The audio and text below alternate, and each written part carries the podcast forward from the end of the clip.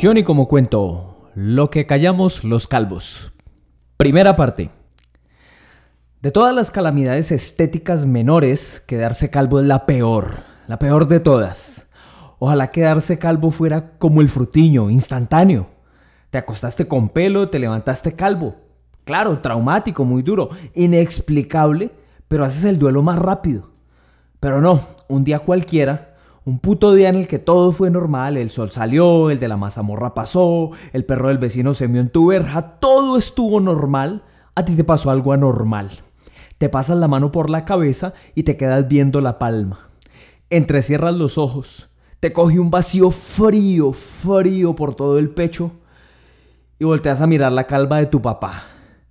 Güey, puta, ojalá yo sea adoptado, hermano.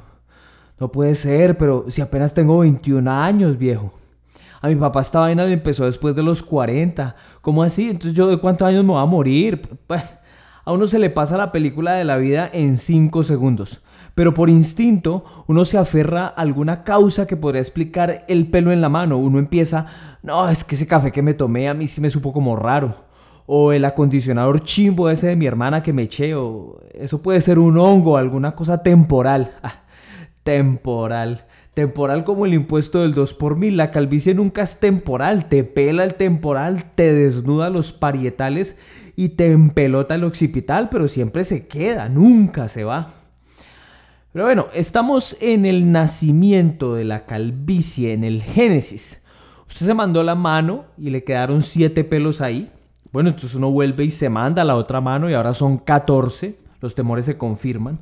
Entonces ya ahí usted no está un huevón de volverse a mandar la mano porque ya 21 pelos más 14 más 7 son 42 y uno ahí ya se siente como el tío Lucas de los locos Adams.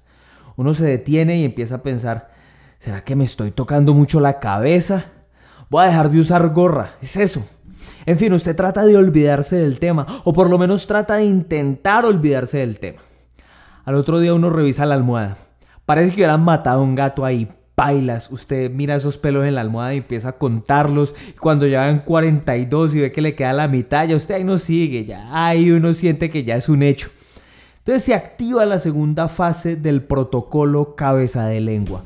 Usted pone todas sus esperanzas en los remedios caseros.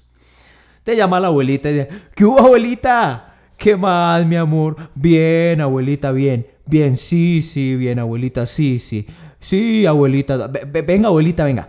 Cuando a la tía Inés se le estaba cayendo el pelo por el estrés, eh, ¿usted cuál fue el remedio que le hizo? Ajá. Ah, ok. ¿Y, eso se unta? Ah, ah se toma. Ah. Uy, ah, y también se unta.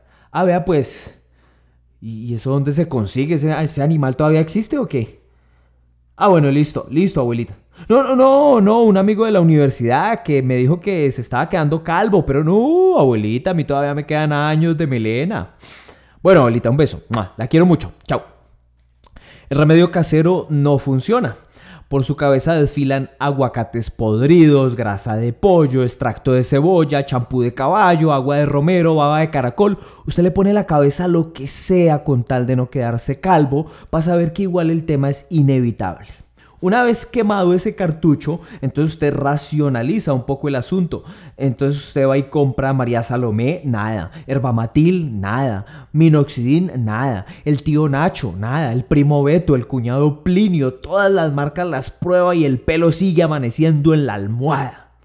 Con toda la plata que usted se gasta en esos tratamientos, podría comprarse una isla en Tailandia, un edificio en Dubai o tres churrascos en Andrés Carne de Res, lo que quiera otra etapa del ciclo que se cierra. Entonces, como quedarse calvo es un proceso que aparte de doloroso es caro, usted se empieza a gastar plata en gorras, sombreros, pavas, viseras, todo lo que le tape la pelada creciente. Uno desea ser árabe para andar con la cabeza tapada todo el tiempo. Entonces usted compra gorras de todos los colores para que le combinen con la ropa. Siempre que le van a tomar una foto, usted primero se pone la gorra o cualquier cosa que encuentre para no verse después la calva. Pero como la vida encuentra sus caminos para hacerlo a uno sentir miserable, entonces usted empieza a ver su reflejo en todas partes. Usted se da cuenta de que todos los vidrios son polarizados y ahí se ve usted con tremenda lámpara en la cabeza que brilla como sol de mediodía. Eso es indignante, hermano. Yo, yo no sé por qué la luz vive tan enamorada de la calva de uno.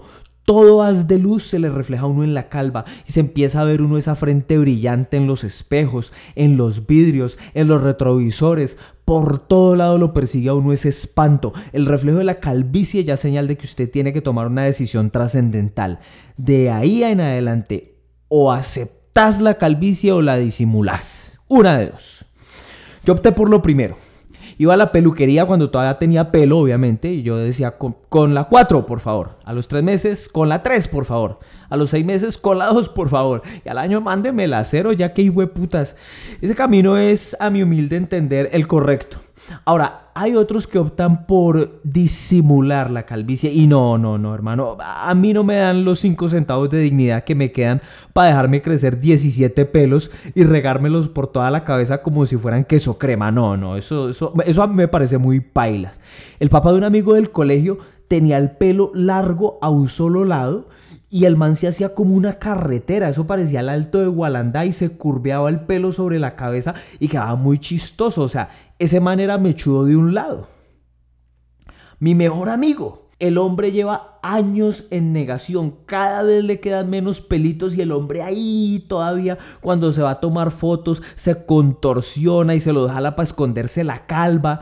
Y, los pobres pelos maricas ahí se empinan tratando de tapar la calva y se paran en las uñas, parecen bailarinas de ballet, pero nada, ahí detrás se ve ese desierto de la Tatacoa, todo árido, todo despoblado y sin dignidad.